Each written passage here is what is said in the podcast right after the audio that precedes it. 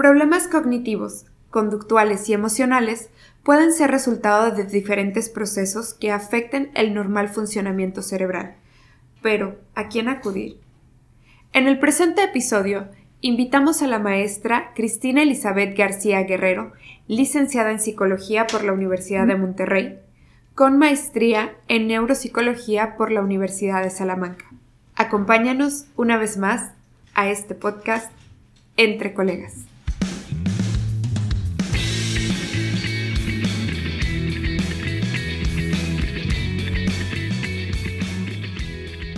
Hola, ¿qué tal colegas? Muy buenos días, tardes, noches, cualquiera que sea el horario que estás escuchando este episodio. Es un placer estar de nuevo con ustedes, dándoles las gracias por estar acompañándonos una vez más en su podcast Entre Colegas, eh, comentándoles muy emocionados por eh, las nuevas actualizaciones que tenemos del episodio donde nos hemos dado cuenta que nos escuchan por más de 21 países desde Argentina hasta Alemania. Les agradecemos infinitamente eh, su permanencia con nosotros. Les pedimos que nos sigan recomendando a más personas para que esta comunidad de entre colegas crezca y sobre todo para que lo que aquí aprendan pueda ser de utilidad para muchas personas y nuestra principal razón de ser para nuestros pacientes. El día de hoy tenemos a la licenciada maestra Cristina. ¿Cómo estás el día de hoy, Cristina? Muy bien, muchas gracias por la invitación y un saludo a toda tu audiencia. ¿eh? Gracias, Cristi, por estar aquí con nosotros. Eh, vamos a empezar la entrevista. Cuéntanos por qué decidiste estudiar psicología. Yo creo que te voy a decir lo que te dice, pues todo el mundo, ¿no? Todos los que estudiamos psicología, porque, pues, nos gusta ayudar a la gente, ¿no? Pero yo me acuerdo que me gustaba desde siempre, desde primaria, secundaria y prepa, ayudar a la gente, pero me gustaba resolver los problemas a la gente, así de, de esas que me contaban algo y iba y hacía así lo posible por, por resolverles el problema. Y te voy a contar algo que normalmente yo creo que casi nadie lo sabe. Yo quería este, estudiar leyes pero vivía en Nuevo Laredo, mis papás viven allá, y entonces este, yo quería ser abogada penalista, y pues por obvias razones, ¿no? En Nuevo Laredo ser abogada penalista y mujer, pues como que no era buena opción. Y, dije, no, pues psicología como que también me da la atención. Y dije, no, pues psicología, ¿no? Que al final pues también voy a ayudar gente y también lo voy a resolver los problemas y esas cosas. Y, y la verdad es que ahorita no me veo haciendo otra cosa. Yo tengo entendido que la psicología tiene diferentes áreas. Ya una vez que tú estudias psicología, te puedes especializar en diferentes cosas. Tú decidiste irte por una maestría en neuropsicología. ¿En qué momento de tu vida llega eh, la neuropsicología o cuando decides, mm, esto es lo que quiero hacer? Yo creo que estaba, no recuerdo si fue en, en, primer o en segundo semestre que llevé la clase de neuropsicología, o sea, recién empecé la carrera, y yo siempre, siempre he sido como muy de causa y efecto, ¿no? Como muy de cosas muy concretas, este, y, la psicología da para ser muy subjetivo y especialmente pues el psicoanálisis y cosas así como que bien raras y eso. Y, yo era como mucho más eh, organizada y mucho más estructurada y la neuropsicología me llamó mucho la atención, que es eso? Es tal cual causa y efecto. Y entonces ver a un paciente que le pasa algo en el cerebro y cómo tiene consecuencias inmediatas y cómo rehabilitando eh, eso, esas secuelas, el paciente mejora y, son mejorías como visibles, ¿no? No, no subjetivas. Y yo creo también que yo tengo un hermano con discapacidad intelectual y es, es mi hermano mayor. Y yo me acuerdo de toda la vida, toda mi infancia fue de, acompañar a mi mamá a los centros de rehabilitación y el terapia de lenguaje y terapia de movilidad y eso. Yo me acuerdo que hacía las tareas en las salas de espera y como para mí fue muy normal siempre ver, ver psicólogos y ver terapeutas y como que me hizo muy, mucho clic decir, ah, pues claro, mi hermano tenía discapacidad intelectual, tenía, tiene, tiene parálisis cerebral, entonces, pues claro, lo rehabilitaban, mejoraba, pues obvio. Entonces, si yo rehabilito a alguien que tiene un daño cerebral, pues mejora, como obvio, ¿no? Para mí fue muy, muy normal haber crecido como con eso, este, y, y me hizo mucho clic. Y aparte era pues de las materias que más estudiaba, que más leía, este, y me hacía mucho sentido como ver esa, como la magnitud de lo que puede hacer el cerebro y de lo que puede dejar de hacer y cómo nos lastima en la vida cuando el cerebro ya no funciona como antes y poder ser la persona que ayude a, mejorar eso. Fíjate qué chistoso, varios colegas que han venido aquí al programa nos han comentado eso. Son como esos pequeñas señales que la vida te va poniendo desde que estudias una materia y que dices, es que es la que más le echo ganas, es que es la que más motivada llego a mi casa y quiero estudiar. En la que pregunto más, en la que no me duermo, ¿no? Sí, y, y son señales que afortunadamente tú las supiste identificar de que eso ibas, ibas a hacer, de que para allá iba tu camino. Y lo otro que, wow, o sea, me deja sin palabras sorprendida es eh, eh, cómo yo muchas veces pregunto, bueno, algún paciente que te haya marcado y quizá tú no lo habías visto así, pero probablemente tu, tu hermano fue tu paciente número cero. O claro, claro. Fue ese paciente que aún tú, sin ya ser egresada, ya estabas trabajando con él y él fue así como tu impulso para, para querer ayudar a alguien más. Y luego también a mí se me hace muy normal como ir al psicólogo, ¿no? Eh, como, o, ir al terapeuta o a buscar ayuda de lenguaje y eso. Entonces, de repente me cuesta un poco entender cómo la gente no, no nos busca o cómo los médicos no, no nos recomiendan si para mí es muy normal de, bueno, claro, terapias. Y me dice, ay, claro, pero ¿cuánto tiempo? Y las terapias con nosotros son terapias muy largas, de, de dos o tres veces por semana, inclusive algunas veces. Y yo lo viví, yo me acuerdo, te digo, mi mamá nos llevaba, a, yo hacía la tarea ahí dos o tres veces por semana a diferentes centros, diferentes cosas. Y para mí eso es como muy normal de, pues es que eso es lo que tienes que hacer, ¿no?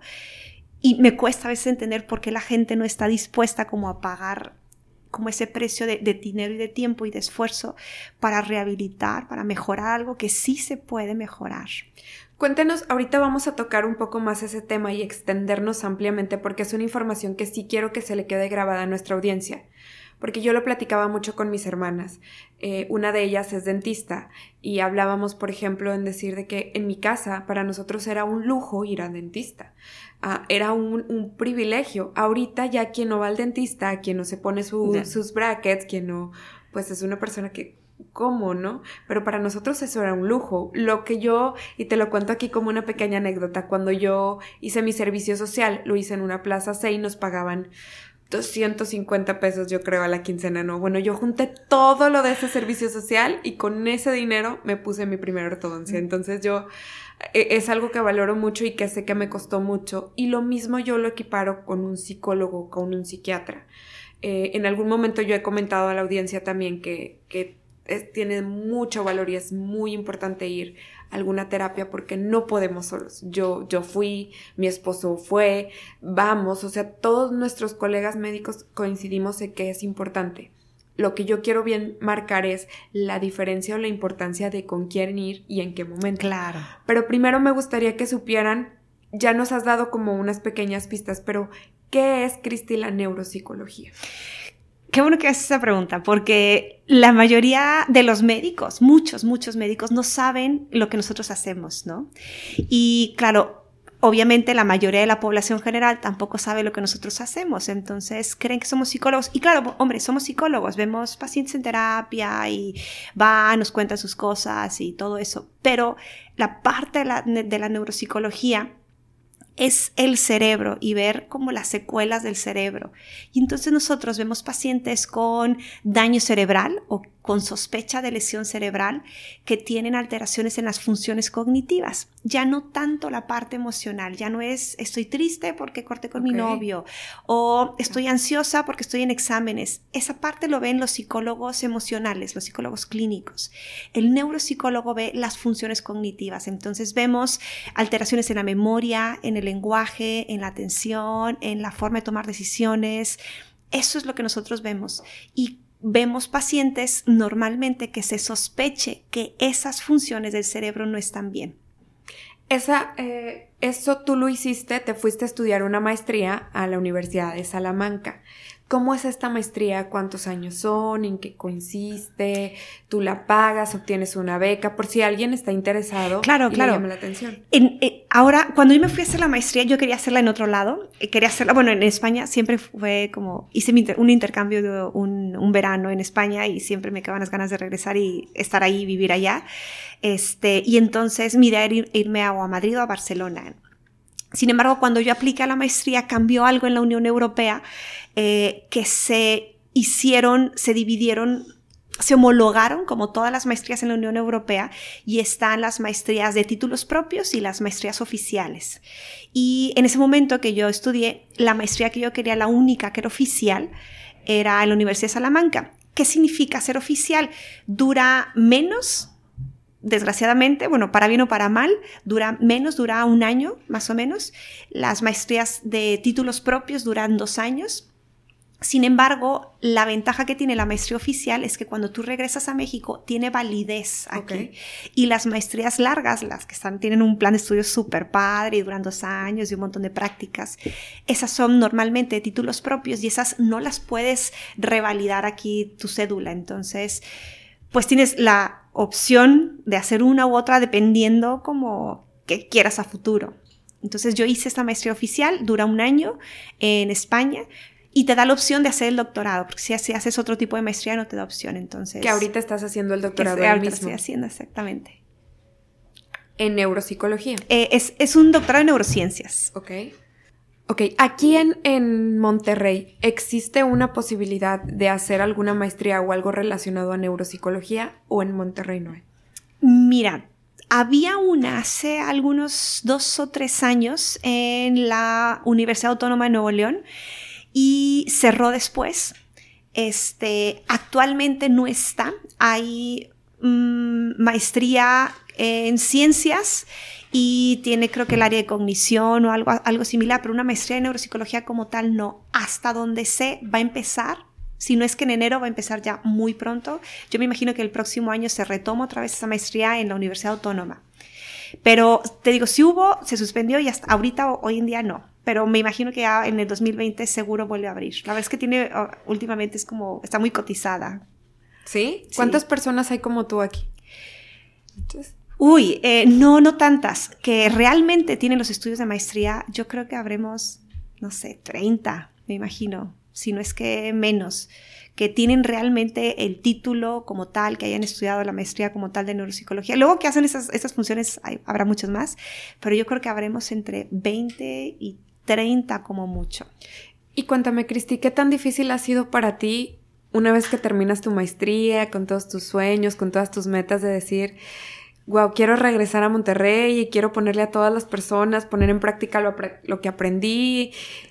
Me imagino que debe ser muy difícil llegar y enfrentarte a un mundo en el que, ah, un psicólogo solo ve a alguien triste, a alguien deprimido, un psicólogo solo ve a alguien, eh, como mencionabas ahorita, y que no, o sea, y te lo pregunto porque yo en lo personal estoy años luz muy, muy, muy, muy atrás de, de, todo esto que en realidad se está viendo y probablemente yo hubiera sido de las personas que les digo a un paciente, pues vaya con un psicólogo porque está deprimido y a una persona con demencia, pues lo mando con un neurocirujano, con un geriatra, con un geriatra, con un internista, pero difícilmente se me hubiera ocurrido a mí que existiera un neuropsicólogo.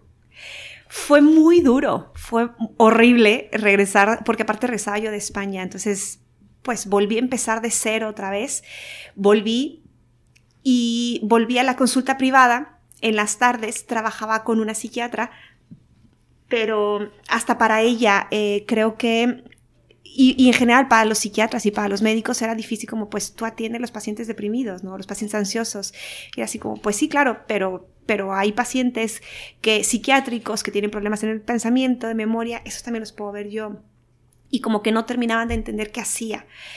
No existía eh, en ese entonces y ahorita un poco, no tanto, no existía en ese momento. Yo llegué en el 2011 de hacer la maestría y en ese momento no existía la figura del neuropsicólogo en general y mucho menos en un hospital.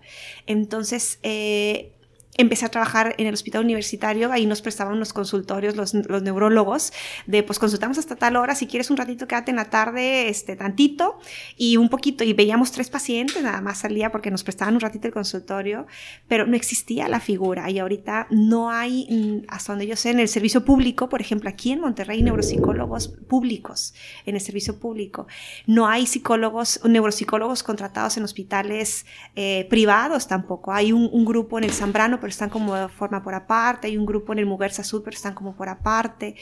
En ese momento no existía y entonces llegar y, abrir camino eh, fue muy difícil, muy, muy, muy difícil. Este, y más porque los neurólogos era, bueno, ¿y tú qué? O sea, ¿y, qué me vas a ofrecer? Y a mis pacientes, ¿qué les vas a ofrecer? Y como que no creían lo que hacíamos. Entonces, desde cero empezar, sí fue muy duro. ¿Cómo es trabajar con un paciente con un trastorno cognitivo, Cristi? Yo creo que depende del trastorno, pero normalmente no son pacientes que llegan con nosotros de primera instancia, o sea, no somos el primer contacto, casi nunca. Llegan pacientes que llegan después mandados por un neurocirujano, mandados por un neurólogo, la mayoría de las veces, a veces mandados por el geriatra, mandados por el psiquiatra, siempre nos, nos, mandan pacientes que tienen la sospecha que tienen alguna lesión o que están seguros que tuvieron algún daño eh, neurológico, cognitivo.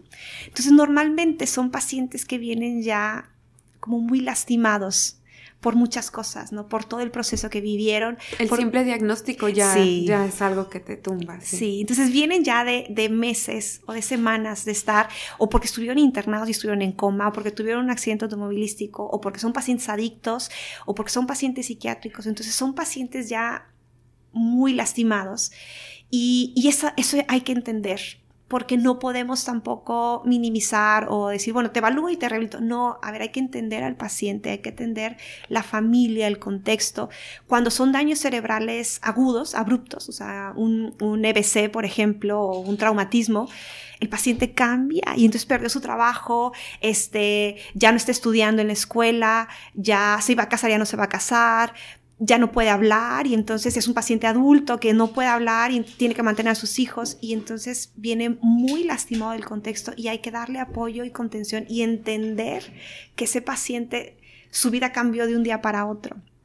Y entonces es difícil desde esa parte porque no es tan, o sea, sí, sí es muy metódica la rehabilitación, pero al final estamos con gente y hay que estar al pendiente del paciente, de, de lo que él quiere, de, de sus metas, de, de, lo que quiere la familia también, de lo que espera la familia del paciente y te digo, como vienen ya muy lastimados de darles metas realistas, ni, tampoco ni quitarle la esperanza, y al contrario, los que ya vienen así como que ya no hay nada que hacer, no, a ver, siempre hay algo que se puede hacer. Mientras haya neurona, mientras haya una, hay algo que se puede hacer, ¿no? Claro, claro. Eh, fíjate, ahorita que platicabas, me trajiste a la memoria, yo tengo un paciente el cual tuvo un aneurisma gigante. Él era una persona fregoncísima, trabajaba en Estados Unidos, varias empresas, algo relacionado a la mecatrónica, varias empresas se lo peleaban y él estaba casado y de repente un dolor de cabeza, un dolor de cabeza y por los altibajos del trabajo y el estrés nunca le puso atención hasta que le hablan a la mamá aquí en Monterrey, no, ¿sabes qué? Tu hijo está internado muy grave. Total, me sé toda su historia porque le estoy haciendo un trámite de pensión él tiene 30 y 36 años, oh. creo. Eh, y su vida cambió totalmente. O sea, de ser una persona independiente económicamente, con muy buen salario, ahorita trabaja en la empresa de un familiar como ayudante de almacén, su mamá pues se tiene que hacer cargo de él, se divorció, todo para, para tener así como un contexto de que la audiencia sepa de que entienda más todo lo que, hablamos, claro. claro. Se divorció, eh, la mamá se tiene que hacer a cargo del 100%, tiene alteraciones en la memoria, en el carácter, en el comportamiento, es de repente agresivo, o sea, cuestiones que cambian, que tú bien sabes, que, que, cambian por la zona y el área donde tuvo la afección. Y lo más, lo, lo que más recuerdo de este caso es que le negaron el trámite de pensión. O sea, le, niegan el trámite de pensión, claro que se les viene el mundo encima de cómo, pero es que él no puede trabajar, entiendan qué hacemos y afortunadamente cayó en manos de una psiquiatra eh, eh, del mismo lugar en el que yo trabajo, que le dice, ok, te lo niegan por esto, bueno, lo vamos a intentar con este otro diagnóstico. Y en ese proceso estamos. Pero qué triste cuando te dicen, no, ya, ya no hay nada que hacer. Y como, y, esas palabras que dices ahorita me resuenan muy profundo de que siempre hay algo que hacer. Y más a esa edad, ¿no? Que es la edad productiva y más porque la gente te ve y te dice, pues estás normal, no es así a lo mejor como los pacientes que tienen cáncer y que no hay nada que hacer pero se van a morir pronto. Pero ¿qué pasa con alguien de 30, 40 que no se va a morir pronto? ¿Qué va a hacer 20 años y qué va a hacer con su familia y qué va a hacer con su vida? Y es ayudarle al paciente a como guiarlo en ese, en, ese trámite y en ese proceso y a volver a, generar nuevas expectativas de lo que tenía de, bueno, eso que querías hacer, esos logros que querías ya no se pueden, pero bueno, qué nuevos, o sea, hay que recalcular esas expectativas y ayudarle como otra vez a tener otra vez vida, ¿no? Reenfocarlo, sí, quizá se tiene que hacer todo un cambio en la estructura de que, bueno, es que yo estaba casado y ya me divorcié y ya no tuve hijos, sino, pero bueno, eso era antes. A partir de ahora, ¿qué sí podemos hacer?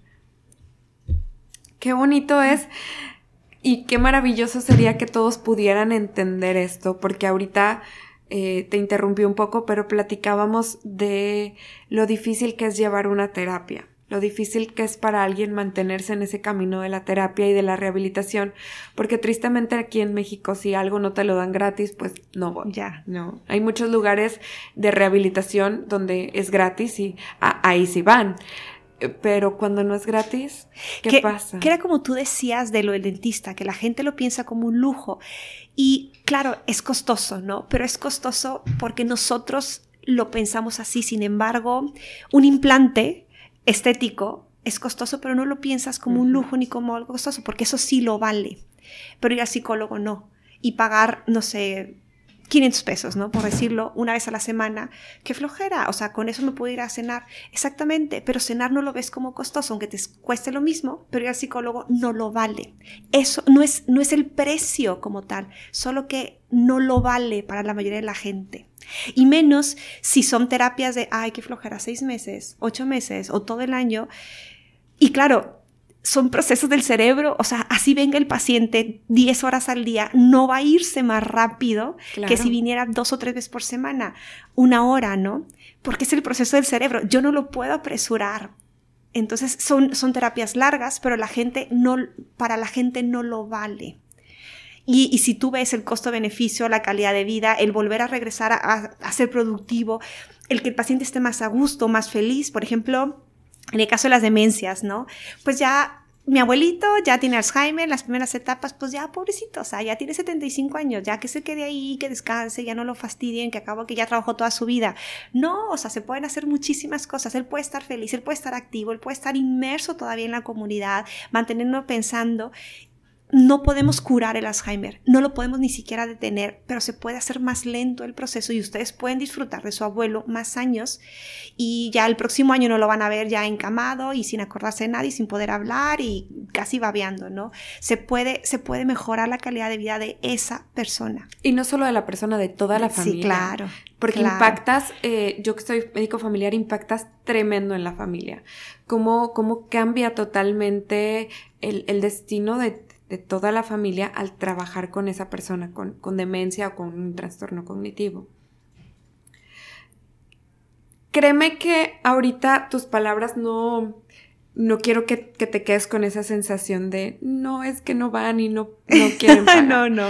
Cuando ya una vez ya alguien está en terapia, mira que yo a mi psiquiatra me dijo, bueno, Carmen, ¿qué más puedo hacer por ti? Ya prácticamente ya me, me estaba dando de alta y yo, no, por favor, no me deje. O sea, yo me quería agarrar con fuerza. No, pues podemos seguir, ¿no? Pero lo difícil es eso, dar el primer paso, ver cómo puede cambiar eh, tu vida el, el llevar una guía, ¿no? El llevar una guía que es muy importante. ¿Cómo pudiéramos nosotros los médicos no equivocarnos o mandar correctamente a alguien a un neuropsicólogo?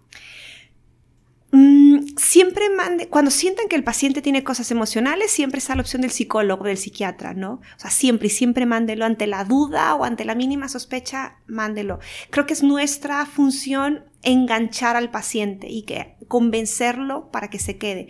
Sin embargo, un neuropsicólogo mándenos con nosotros cuando crean que cognitivamente o intelectualmente el paciente no está al 100 o ustedes sospechen que intelectualmente no, no está tomando buenas decisiones o no le hace clic la idea que yo quiero o no, no está razonando bien o se le están olvidando más las cosas, me está repitiendo las mismas preguntas eh, durante la consulta lo veo inatento, perdido, no le cae el clic de, del diagnóstico de las medicinas, como que vean ustedes que, intelectualmente el cerebro no está al 100 y tengan la ligera sospecha que a lo mejor algo pasa en el cerebro, mándenlos con nosotros. Hay muchas cosas que se ven en las resonancias, hay muchísimos estudios ahora muy, muy buenos, sin embargo, eh, por ejemplo, la dislexia, la dislexia no se ve en la resonancia, este, muchas veces el déficit de, atención, a veces se ve en el electro, a veces no.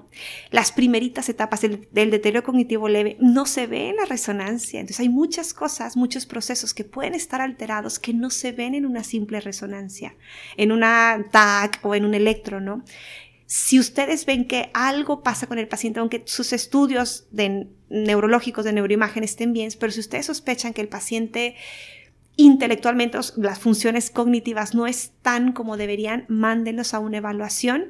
Si requieren rehabilitación ya se los diremos y si no, pues también ya se los diremos, pero mándenlos al menos a, la evaluación. Ahorita platicábamos eh, comercial aparte, de una consultoría que tú das eh, para varias empresas externas. Una de ellas es Glassney. Eh, en Glassney ven específicamente niños con autismo, con niños ¿Qué, haces ahí? Glassney es un centro, es este, me tomo la libertad de, darle publicidad porque es una exalumna mía que la conozco desde la licenciatura y luego después maestría y, la he estado como tutorizando y soy parte de la formación de ella. Ella, yo no me dedico a niños, ella se dedicó exclusivamente a la rehabilitación de, de alteraciones cognitivas en niños. En su mayoría ven pacientes con autismo, eh, sé que tiene servicio de maestras sombras y el apoyo en la escuela, la familia, rehabilitar el lenguaje. Eh, todos los trastornos infantiles, déficit de atención, este, dislexia, todo lo que sea con niños. Entonces, bueno, las apoyo un poco en eso, hacen investigación y todo. Entonces, bueno, las apoyo un poco a ese centro. Te preguntaba y hacía el énfasis porque me llamaba mucho la atención que platicábamos fuera de micrófonos, que tú me decías es que a veces eh, van con ellos niños y en ese momento su mamá le dice, es que es igualito el papá, el papá está igual. Como muchas veces se nos pasa desapercibido por mucho y vivimos al lado de una persona que tal vez nos casamos con alguien que tiene algún trastorno y nunca lo notamos hasta que nace nuestro hijo y vemos en el hijo comportamientos que no o la maestra nos, nos manda un recadito en la escuela de que su hijo es el niño con mal comportamiento constante, lo llevamos a revisar y, oh sorpresa, tiene TDA. Y mientras estamos tan involucrados te das cuenta de que, oye, es que el papá es igual o la mamá es igual. O yo, ¿no? Yo soy igual. O yo estoy igual. Entonces lo mandan con alguien eh, especializado en adultos y resulta que, pues sí, efectivamente tenía un trastorno, pero ningún médico se dio cuenta. Creo que también hay muchas cosas nuevas que antes no se notaban. Por ejemplo, e-, el Asperger, que lo platicábamos hace ratito, eh, antes era como, ay, pues es el rarito del salón, ¿no? O es bien serio, pues no, entiende, o no sé, algo, algo le pasa. Pero como físicamente se ven normales, a diferencia, por ejemplo, de, del síndrome de Down, que se detecta a lo mejor más rápido, un paciente con Asperger, que es parte del, de, de la gama del autismo, pues físicamente se ven normales y si tiene una inteligencia normal, pues entonces uno no sospecha y son normales. Entonces, ahora creo que hay más información y detectamos cosas que antes las dábamos por hecho. Me tocó hace como dos semanas o tres semanas que me llevara alguien, una, una persona de como 60 años, mm, que es psicóloga, me dijo, Cris, es que mi hermano tiene cincuenta y tantos años y yo creo que tiene discapacidad intelectual, pero pues nunca pues nunca, como lo vimos de esa forma y ahorita ya él siendo un adulto, casi un adulto mayor, vemos muchas cosas que ya no nos cuadran y efectivamente, ¿no? Y, claro, pasaron muchísimos años. Hoy llegan con nosotros, me tocó también hace un par de meses, a lo mejor, una chica contadora de treinta y tantos años que, que, ella me decía que escuché y leí y vi libros y me informé y resulta, yo creo que tengo dislexia, ¿no? Y a ver, cuéntame por qué no, pues ta, ta, ta, ta, ta, y, y muy, sí, sí, tenía dislexia, ¿no? Pero creo que hay más información. Y también llega la gente con, con Asperger, con adultos que tienen la sospecha de tener déficit de atención eh, y vienen con nosotros a evaluarse ya de adultos no es que no lo hayamos visto, solo que lo habíamos normalizado o, ay, pues lo típico de ves un niño este, problemático y bueno, ya va, ya va a madurar después, ¿no? Ya se le va a pasar, ya cuando entre, ya que tenga novia, se va a hacer más normal. Y no nos damos cuenta que, que no va por ahí. Pero creo que la diferencia la hace que ahorita tenemos más información. Y entonces la gente ya levanta más las antenas, escucha los podcasts, ve un libro, va a las conferencias y se informa. Y entonces van con nosotros y, ya nosotros vemos si sí o si no. Muchas veces no es cierto. Muchas veces llegan con nosotros, nos comentaba con una colega hace días, eh, experta en Asperger, que me llegan muchos pacientes adultos que creen que tienen Asperger y, se confunde. Y es más una fobia social o falta de habilidades sociales. Y a veces sí es. Entonces, es un gran paso para la humanidad el, buscar y el, que se nos mueva ahí como la espinita y buscar e ir a ver a ver si es cierto. Justo en eso estaba pensando ahorita que lo mencionas. Qué gran paso, como tú dices. O sea, el, bueno, no fue. Qué bueno que no fue. O sea, no te quedes con el, ay, yo pensé que tenía, pero no, me equivoqué. No, qué bueno que, que te aventuraste. Yo en lo particular llevé a mi niña también con un neurólogo. Eh, porque tardó un poco más en, en hablar, habló a los dos años, pero era, no hablaba, no hablaba y señas y los abuelos, ya sabes, ¿no? Este, es que a lo mejor pueda tener autismo, porque también hay demasiada información. Ahora te llenas de tanta información y dices, bueno, ¿y si mi hijo lo tiene? Y buscas test y buscas cosas y, uno como doctor trata, híjole. Y preguntas y preguntas. Sí. Y fui y claro que ahorita me da risa y el, el neurólogo en su momento me dijo, Ay, señora, por favor, o sea, pero, pero qué bueno que no fue y qué bueno que me arriesgué a ir y, que no fue y qué bueno que los pacientes vayan contigo y que logren identificar cuál es su verdadero problema.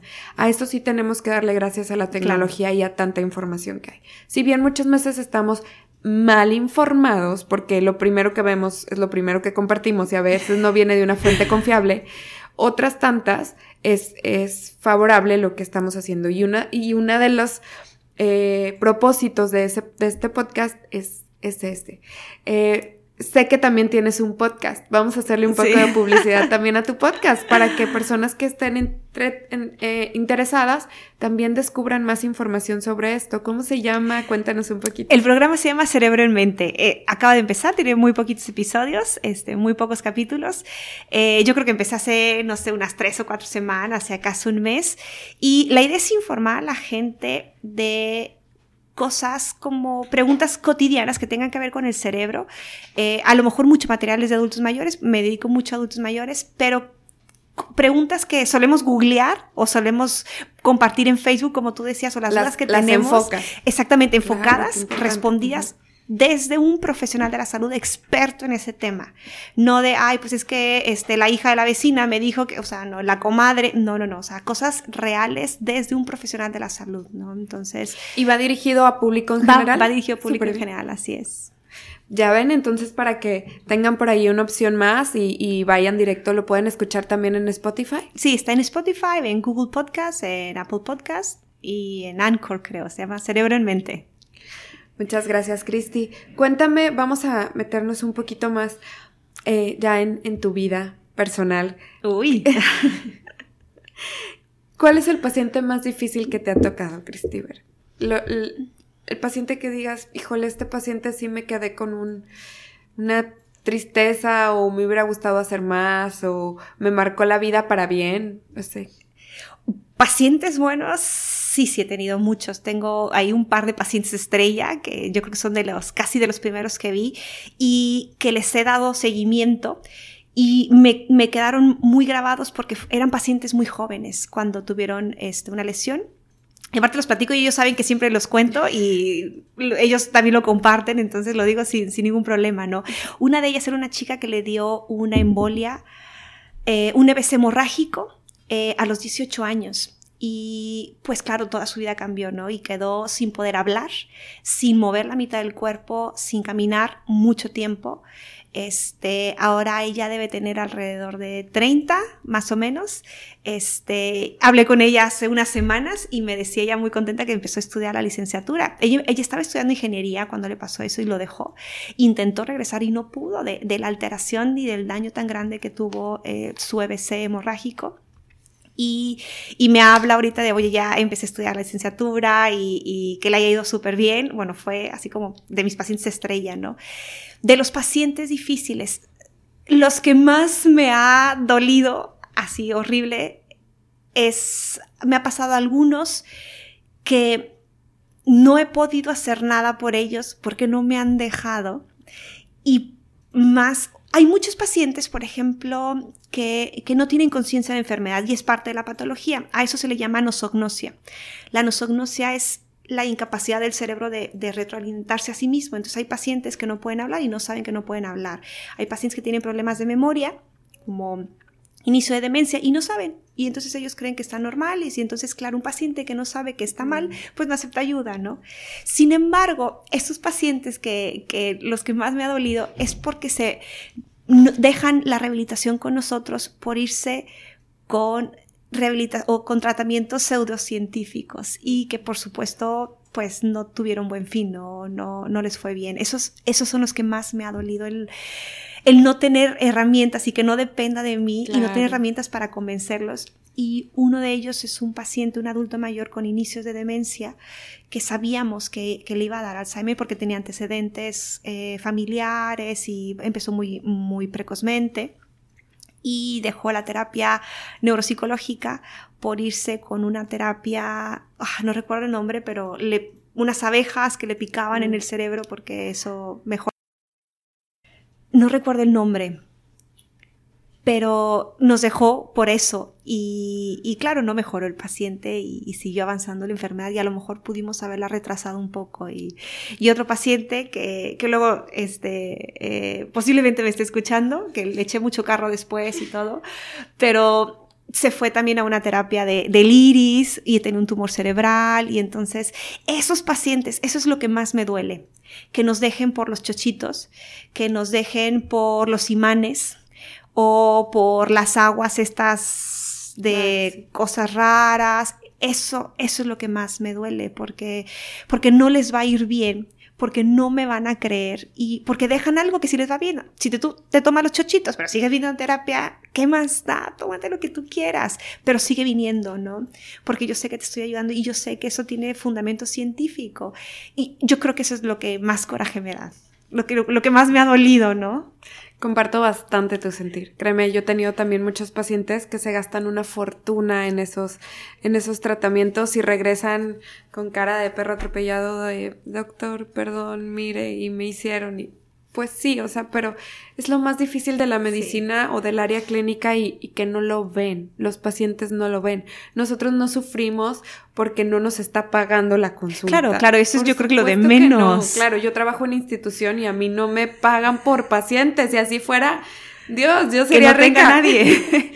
pero no es así, no, o sea, nos metemos, nos involucramos tanto con la vida del paciente que híjole, qué difícil, qué difícil es cuando te dicen, y algo que yo aprendí en la carrera de medicina, un, un doctor nos dijo, nunca puedes tomar una decisión por un paciente. Claro. Y sobre todo le pasa mucho a los cirujanos que el paciente pregunta, ¿y usted qué haría? No, no, espérame, o sea, porque si yo te digo, sí, opérate, y algo pasa, algo sale mal, fue culpa del doctor y, y, no sabes cómo te puede ir. Entonces tú nunca puedes tomar la decisión del paciente, por el paciente, tú siempre le vas a decir cuáles son todas las opciones que tiene una ilusión de alternativa y tratar de hacer que escoja la que tú quieres que escoja, pero qué difícil es cuando no puedes detenerlo, ¿no? Sí, yo creo que eso es lo que más me ha dolido, ¿no?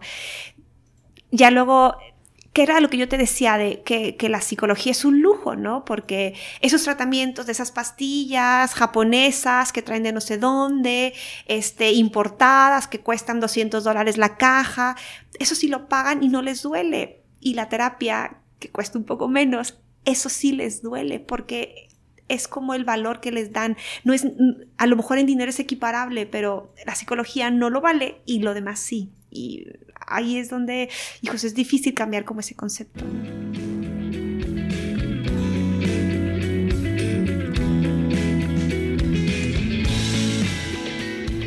Cuéntame un poco, Cristi, de tu participación en una consulta prequirúrgica. Fíjate, en, alguna ocasión yo eh, entré a una sesión de residentes en donde operaron a un paciente que tenía una fractura de clavícula y le, hacen la evaluación prequirúrgica al internista y todo. Finalmente el paciente adulto joven falleció. Eh, y yo, yo como médico familiar me quedaba pensando, bueno, le hicieron la valoración prequirúrgica de, con electro, con TAC, con ecocardio, con esto y lo otro, pero nadie evaluó a su familia. Nadie se dio cuenta que era, eh, que la familia dependía económicamente de él, que, porque después intervenían ahí críticas de que no es que pudieron haberse esperado. Los cardiólogos, los, cardiólogos decían es que tenía un daño en el corazón que tenían que haberse esperado y luego los traumas otros decían no, sí, o sea, la, cirugía no era urgente. Eh, eh, y, y, por ahí es una idea que si después alguien me la roba y la quiere desarrollar, háganla. Porque yo siento que, voy a hablar personalmente, la valoración prequirúrgica por un médico familiar importaría mucho. Pero ahorita que te escucho hablar, que a lo mejor, pues bueno, ya entrevistamos a un neuropsicólogo, ya entrevistamos... Ahorita que te escucho hablar y ya entrevistamos, por ejemplo, a un neurólogo y siempre todos hablan y coinciden sobre un equipo multidisciplinario, qué importante sería que tú estuvieras también ahí y que a lo mejor ahorita me cuentas si estás en estas valoraciones prequirúrgicas o en el después de la cirugía, cómo les va a los pacientes. Lo ideal sería tener, eh, que eso creo que lo hacen en el centro del país, bueno, en la Ciudad de México, en Guadalajara, e, esos equipos multidisciplinarios grandes de varios especialistas eh, para pacientes quirúrgicos. Aquí, pues estoy yo, el cirujano y el neurólogo, ¿no? Y nos, nos mandan pacientes difíciles, eh, no en todos los casos de quirúrgicos son para, para, ameritan a lo mejor una evaluación, la gran mayoría sí. Y normalmente nosotros estamos, por ejemplo, sobre todo en los pacientes donde se va a hacer una evaluación intraquirúrgica de cerebro despierto, con el paciente despierto, y hacemos una evaluación días antes de, que el paciente entre a la cirugía. Evaluamos todas las funciones cognitivas, pero también evaluamos a la familia, vemos cómo está funcionando la familia, vemos la parte emocional, Normalmente hay un psicólogo o psiquiatra, cuando no hay, la chamba pues nos toca a nosotros, le avisamos al paciente lo que va a pasar.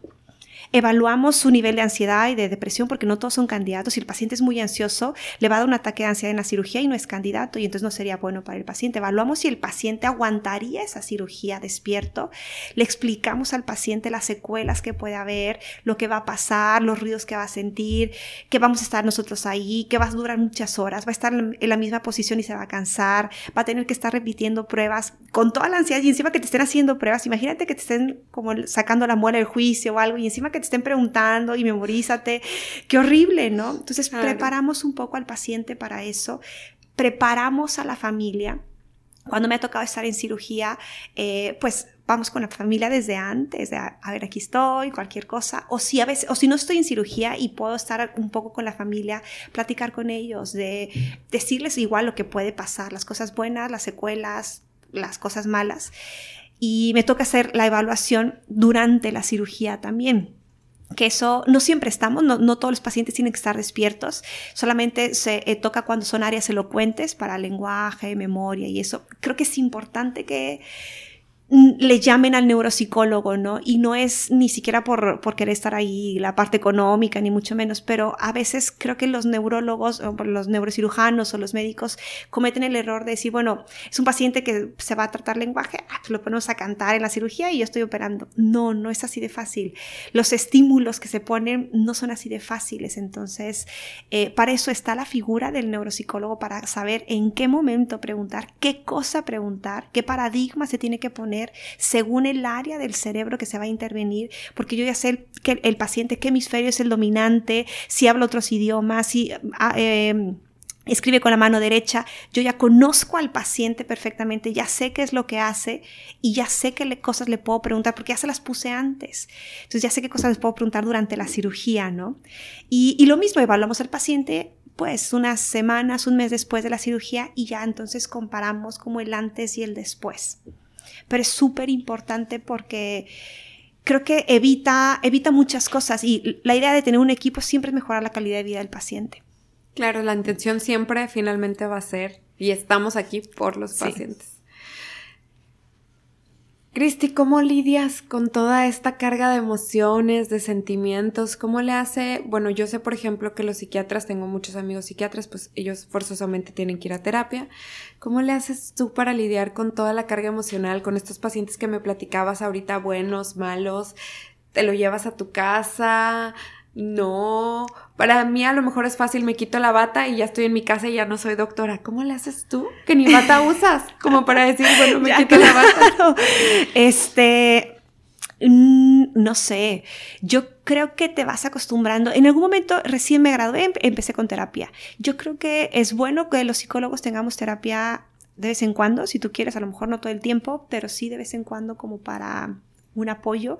Este, al principio es muy duro ver cómo todos los casos te identificas de, ah, yo podría ser ella, ella podría ser mi mamá, mi papá estudió lo mismo que él, no sé, te identificas con los casos, es muy duro, es muy duro que hay límites en, lo que puedes ayudar al paciente y querer hacer más y sabes que no se puede, sí es duro. Mm, yo creo que ayuda mucho, no sé, como los casos, las reuniones de sesiones clínicas, ayuda mucho, no sé, eso como que me, me desahoga verlo con otros especialistas, verlo inclusive con colegas y plantear casos clínicos, saber, saber que ellas también pasan por lo mismo, como poner sobre la mesa, saber que hacemos todo lo que se puede.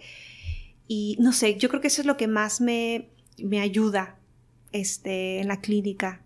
No sé, fuera de eso no se me ocurre ¿Tienes otra hobbies, Algún, algo que te apasione, algo que es diferente a lo que haces? Sí, me gusta, me gusta mucho leer, este, pero leo solo cosas del cerebro y así, cosas de psicología, entonces creo que no ayuda mucho. Eh, un hobby mío es bailar salsa pero que eso me desconecta completamente, ¿no? Me, eso es de las poquitas cosas, porque ni hacer ejercicio, hacer ejercicio y lo estoy escuchando podcast o estoy pensando y apuntando pendientes, eso no, no, me ayuda. cerebro, Sí, dormir tampoco me desconecta, ¿no? Pero bailar salsa, claro, no bailo tanto porque no tengo tiempo, no estoy buena para desvelarme además, entonces, pero creo que eso es de las cosas que me desconecta completamente. ¿De qué estás agradecida el día de hoy, Cristi? De no haber estudiado leyes. de eso. Yo creo que estoy agradecida porque cuando yo estudié, lo que quería estudiar era relativamente nuevo. No era nuevo, ya había gente que estudiaba eso, pero era así en otros lados, ¿no? Estoy agradecida de no haber tenido un mentor, ni una mentora en ese momento, y que ahorita no tampoco lo tengo. hay gente a la que admiro y que me gustaría hacer eso y todo, pero nunca me tocó tener un mentor y me obligó a hacer las cosas sola. Y si tenías dudas, y ahorita si tengo dudas, las buscas, las lees, bajas artículos hasta que lo entiendes. Y luego ya lo aterrices a lo mejor con colegas y todo. Pero el no haber dependido de alguien o preguntarle a alguien, oye, ¿cómo le hago? Ah, pues hazlo así. Creo que no tuve esa, esa oportunidad de tener como, como un papá académico, una mamá académica. Y eso me obligó a hacerlo sola. Y equivocarte, pero equivocarte y no nunca equivocarte dos veces en lo mismo. Entonces yo creo que eso me ha costado muchísimo, pero me ha hecho la persona que soy. ¿Eres feliz? Sí, sí. Si tuvieras un mensaje para tu familia o para tu paciente cero ahorita, ¿qué le dirías, Cristi? ¡Guau! ¡Qué pregunta tan difícil! Este.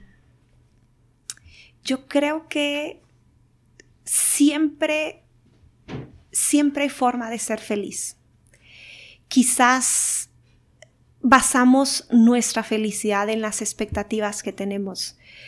Pero si esas expectativas no se cumplen, no quiere decir que no podamos ser felices. Si, si perdemos algo, algo, algo físico, si perdemos a alguien, inclusive si perdemos una función de, de nuestro cerebro, algo que podíamos hacer que nos lo quita la vida, como quiera podemos ser feliz y la gente que nos rodea como quiera puede ser feliz. Y bueno, mi hermano, mi hermano tiene una discapacidad intelectual muy, muy acentuada, muy severa y yo sé que es feliz y nosotros somos felices viéndolo. Yo sé que se puede ser feliz siempre en, en cualquier circunstancia. Déjame tragar un poco ese libro.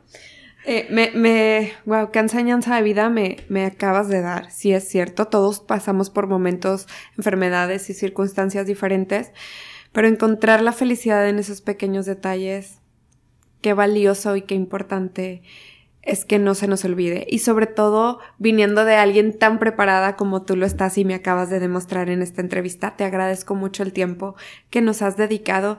Cristi, quisiera preguntarte por último, ¿tienes alguna misión en la vida?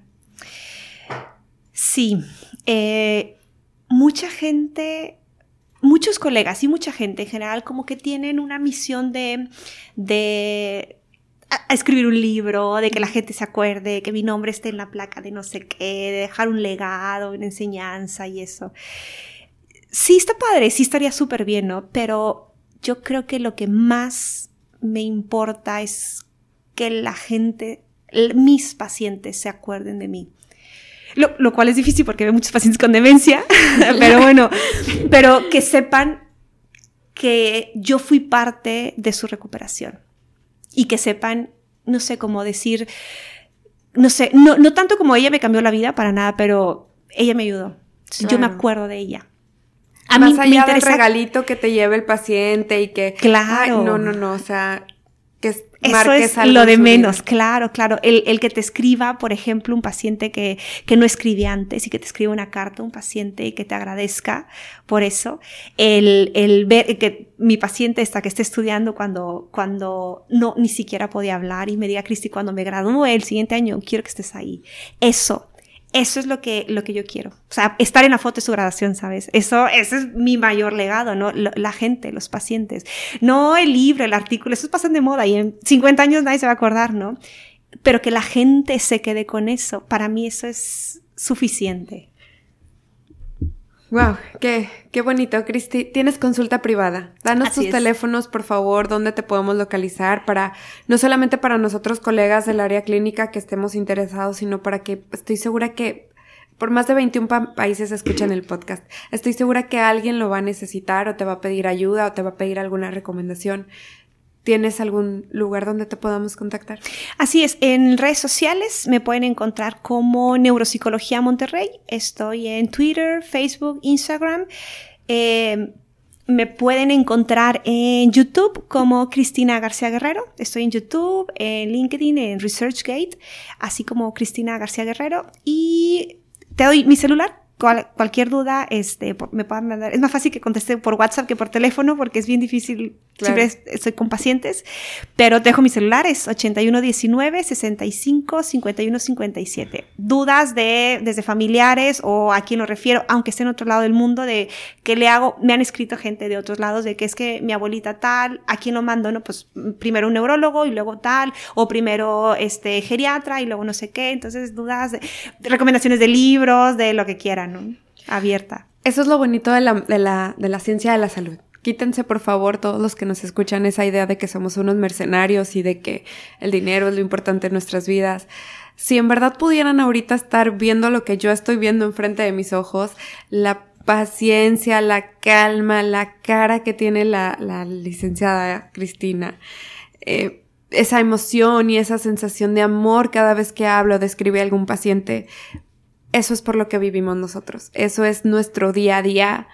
No el dinero, no las publicaciones, esas van y vienen, no el grado académico o el rango o el puesto que tengas, el que si eres maestro, no, el que si eres eh, eh, tienes jefe un doctorado, no, jefe, no, o sea, nuestros pacientes es por lo que vivimos. Créanme que hoy que está tan desprestigiada la medicina, la psicología, es cuando más tenemos que luchar en conjunto para que vean que en realidad nos importa. Y por eso día con día nos esmeramos para, para, para ellos, principalmente para nuestros pacientes. Claro, y bueno, no sé, en medicina creo que nunca lo han dicho, pero en psicología todo el mundo dice que te vas a morir de hambre. Y no, para nada. Claro que se puede vivir de eso, pero tienes que saber hacerlo bien porque la gente, claro, tenemos mucha competencia, la gente detecta cuando te importan realmente, cuando haces, das ese plus y les contestas los mensajes en la madrugada y les explicas todo por teléfono y no les cobras y no sé, cuando, cuando en verdad te importa que mejoren, la gente lo nota y cuando eres buena persona. Yo, yo siempre creo que una, un buen profesional no puede ser bueno en lo que hace sobre todo un médico y alguien de la, área de la salud, no puede ser bueno si no eres buena persona. Tienes que ser buena persona, tienes que, que tener valores y eso te va a hacer, además, ser buen profesional. Muchas gracias, Cristina. Estamos muy contentos de nuevo con toda tu, tu con tu participación en este episodio, con todo lo que nos has enseñado. Te comentábamos, Daniel y yo, que nosotros ya vamos a tener una maestría y doctorado en enseñanza por todo lo que hemos aprendido en estos episodios. Gracias a todo el público que llegó hasta este momento. Gracias a todos los que han escuchado todos los capítulos del programa. Un saludo especial a Groom que me está escuchando. Y Cristi, ¿algo más que quieras decir? No, para nada que, es muy eh, placentero poder estar aquí y que, que hay estos espacios para, para, hablar sobre estos temas. Es muy placentero. Muchas gracias por la invitación. Gracias a ti por acompañarnos y gracias por darnos nuevas herramientas para escuchar en el carro, mientras lavamos trastes, mientras... Eh, tu podcast vas a ver que lo vamos a, a escuchar mucho. Por ahí también le vamos a dar promoción en nuestra página. A todos los que nos escucharon hasta ahorita, gracias por acompañarnos. Eh, síganos escribiendo y mandando sus sugerencias sobre a quién les gustaría ver más en el programa, a seguir con nuestra misión en la vida. Muchas gracias.